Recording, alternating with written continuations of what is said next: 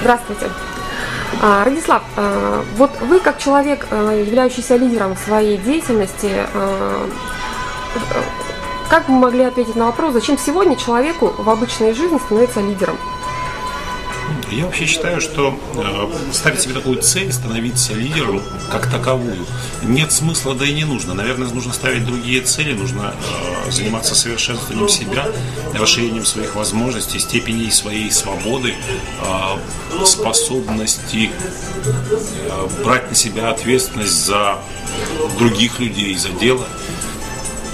И способность делать в нужное время нужное дело, то есть то, что называется словом дисциплина. Развивая себя, мы неизбежно становимся тем, кого другие люди называют лидером. Но лидерством как таковым, мне кажется, заниматься довольно странно. Угу, спасибо.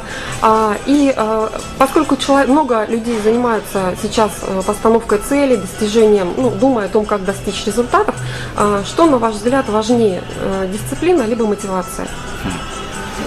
Но, знаете, мотивация побуждает нас к действию э, немедленному, э, активному, потому что у нас есть ради чего. Дисциплина возникает там, где непонятно ради чего. Ты понимаешь, что это нужно сделать и нужно сделать немедленно, но у тебя нет мотивации. Дисциплина выступает как бы компенсатором недостаточности мотивации. Ты не уверен, что ты получишь результат. А, или ты вообще не знаешь ради какого результата, но тебе это нужно почему-то сделать. И вот способность взять себе за шкирку и заставить, в том числе с принуждением, заставить сделать нужное дело в нужное время, собственно, называется дисциплиной. Однако от дисциплины можно получать удовольствие, если делать это регулярно.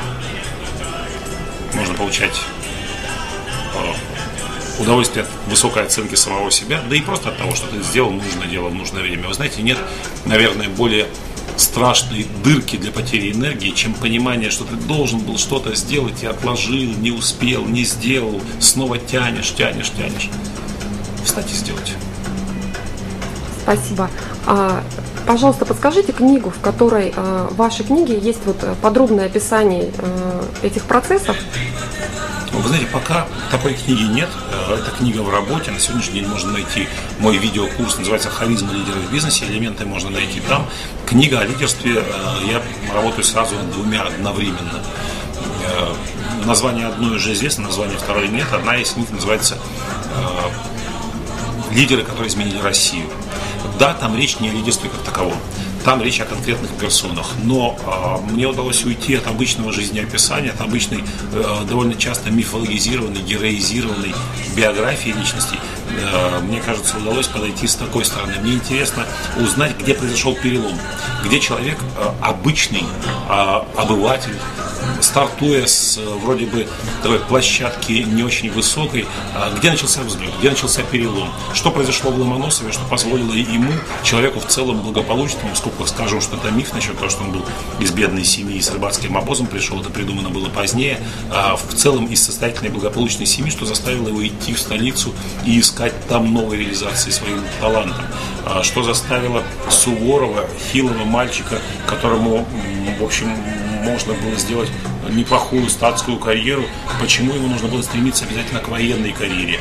Где тот перелом личности, который позволил ему не только добиться, что его все-таки взяли в военное училище с третьей попытки, но и стать ему блестящим полководцем, кстати, единственным непобедимым полководцем в истории. Где этот момент? Что побудило?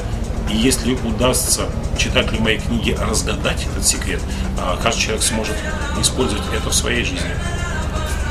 Дайте мне точку опоры, и я переверну землю.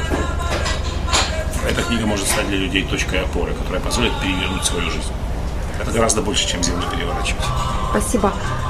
Авторов или книги, какие вы сейчас считаете актуальными для современного человека, вы могли бы порекомендовать? Я мало читаю литературы по бизнесу я довольно быстро понял, что большинство этих книг переписывают друг друга, даже если автор неосознанно переписывает, он все равно повторяет одни и те же идеи, которые уже многократно встречались, просто в новой трактовке с другими примерами. Это скучно, это неинтересно, это не подталкивает к развитию. А, как ни парадоксально, многие идеи в бизнесе я подчеркнул из литературы художественной или литературы познавательной. Я много читаю литературы о деятельности мозга о том, как он устроен, каковы механизмы. Это открывает для меня э, возможности познать и мотивацию человека, и ну, многие другие вещи, которые лежат в основе нашего поведения. А, я читаю много художественной литературы. Отчасти потому, что по первому образованию я филолог и преподаватель русской литературы. Отчасти потому, что художественная литература открывает э, возможности не только позволяет мне получить эстетическое наслаждение, но еще и открывает возможности познания. Ведь э, одна из самых э, часто рекомендуемых мной книг – это книга «Мертвые души» Гоголя. А, люди говорят, это художественная литература, какое она имеет отношение к жизни. Прочитайте эту книгу, как книгу о нескольких моделях стратегии жизни. Вы увидите, что есть и Плюшкины, и Савакевичи, есть и Маниловы, есть и Ноздревы, есть в нашей жизни и Чичиковы. А, сравните себя, сопоставьте, посмотрите, где вы предпочитаете какие стратегии. И как ни парадоксально, единственный положительный герой в этом произведении это, собственно, Чичиков. Человек, который, ну, в некотором смысле, мошенническим путем пытается построить э, свое благополучие мошенническим, но законным. Это предприниматель, который вечно балансирует на грани этических и уголовных норм, а, и благодаря этому выживает, и благодаря этому преуспевает. А, в общем, наверное, это одна из немногих книг, которые я посоветую вам прочитать. Многие читают книги по бизнесу. Прочитайте художественную прочитайте Гоголя. Ну, вот с этой точки зрения. Книга, которая сегодня захватывает меня, это книга о тех вещах, которые захватывают нас в жизни. Эта книга называется «Поток». Автор Михай Чинцент Михай, я понимаю, что запомнить это невозможно, но если вы наберете в поисковике слово «поток», вы увидите ссылки на эту книгу. А, она совсем недавно вышла на русском языке. Купите, прочитайте, вы поймете, что лежит в основе вашего, ну не знаю, счастья в жизни, той энергетики, которая питает вас, заставляет жить дальше, развиваться дальше, развивать людей, которые рядом с вами. Спасибо. А, на сайте radislavgantapaz.com а, есть логотипы разных а, компаний, а, которые имеют мировую известность, такие как Microsoft, Sony, Сбербанк. И в своем интервью вы говорите о том, что вы гордитесь, работая с этими компаниями. Скажите, пожалуйста, сегодня, работая с сибирским здоровьем, а, что дает возможность или повод для гордости, сотрудничая с этой компанией? Что такое компания? Компания – это люди. Мне всегда приятно работать с людьми, которые не просто приходят послушать что-нибудь новенькое, а которые жадно впитывают информацию и э, ставят ее в основу своей деятельности после тренинга. Но с другой стороны, вы назвали сейчас крупные компании с мировым влиянием. Если группа людей, компания людей команда людей создала компанию с огромным оборотом, с огромным влиянием, вовлекшей огромное количество людей и распространившей свое влияние на огромное количество стран, на огромные территории, осуществившие и осуществляющие эту экспансию, это означает, что в основе деятельности, в основу деятельности компании заложены какие-то принципы, которые позволяют ей обеспечивать выживание и постоянный прирост.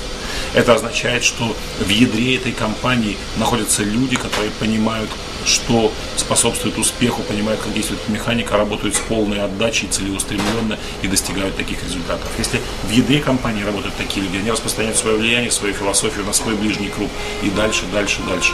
Если компания за короткий период приобрела такой вес, я не могу не преклоняться перед тем, что она делает, и я не могу не гордиться той работой, которую мы делаем вместе. Особенно для меня приятно, что такие компании привлекают меня в надежде, что я привнесу в их деятельность что-то новое, и очевидно это удается сделать.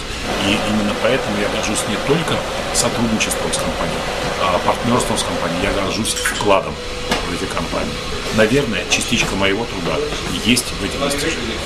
Это так.